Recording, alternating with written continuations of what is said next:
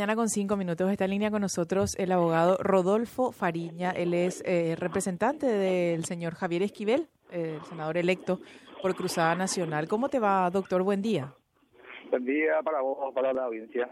Gracias por atendernos, doctor. Queríamos consultarle un poco la situación de su cliente y bueno, eh, entiendo que van a solicitar una, van a plantear una petición formal para que él asista este jueves a su perdón, este viernes a su acto de juramento, doctor. ¿Es así? ¿Cuáles son las alternativas que están barajando? Bueno, nosotros eh, en el transcurso de esta mañana vamos a plantear una acción judicial para que él pueda estar, como bien dijiste, el 30, el viernes, 15 horas en el Senado para el juramento convocado y ahí apuntamos. ¿Ante qué instancia van a presentar la petición, abogado? Bueno, nosotros tenemos dos juzgados en el cual él tiene pedido de prisión, o sea que con prisión. Entonces, en eso, en ambos juzgados. En ambos juzgados. Y otro de garantía. Sentencia y garantía. Así es. ¿Ya presentaron o van a presentar? No, no, no. Ahora estamos en eso, en el transcurso de la mañana. ¿Y es un pedido eh, excepcional, digo, o es el pedido de levantamiento de la prisión preventiva? Bueno, eso estamos eh, uno de los dos, el levantamiento o el permiso. Estamos en ambas posibilidades. En, en, en ambas causas, doctor. En una en, un levantamiento y en otro permiso. No, no, no. El, mismo planteamiento se va a hacer en ambos. En ambos.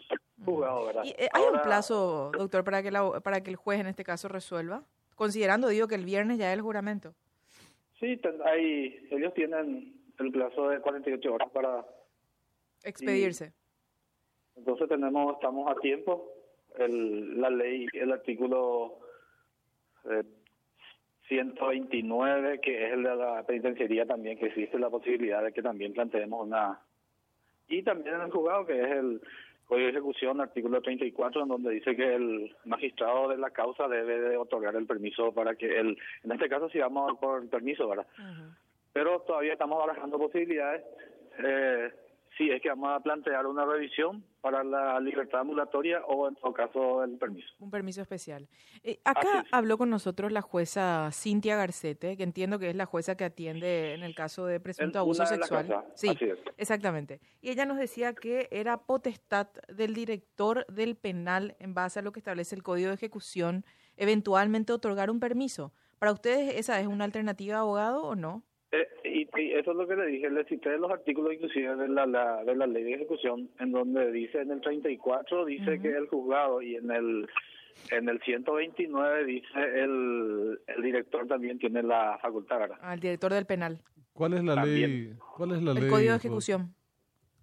Ley de Ejecución Penal, artículo 34 y 129, si miran van a ver el la, las dos posibilidades, tanto del juzgado como también el del director del penal. ¿Y esa alternativa ustedes la, la, van a usar también, abogado, la de solicitar ante el director?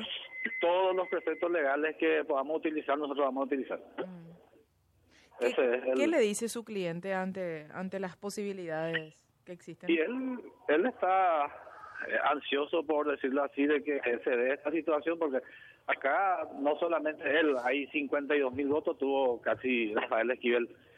Entonces, esa esa gente que le votaron eh, tiene esa también están expectantes sobre la decisión del juzgado, porque acá el artículo de la Constitución Nacional dice claramente de que la soberanía reside en el pueblo.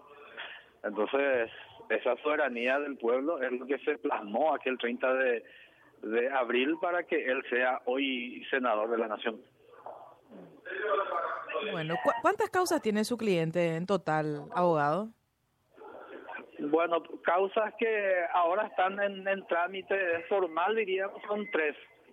Y hay otros que anteriormente ya con hace eh, con salidas procesales eh, más leve, ¿verdad? Porque eh, hay que entender de que hay delitos y crímenes, ¿verdad? Y dentro de lo que es eh, donde se considera crimen, la causa que se le sigue son tres, pero los otros son delitos que con salida procesal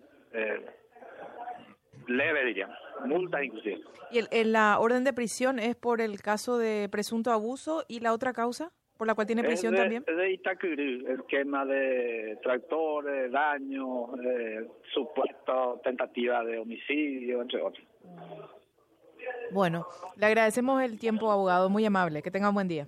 A usted, gracias. Hasta Gracias. luego, señor Rodolfo Fariña. Él es abogado de Embururú.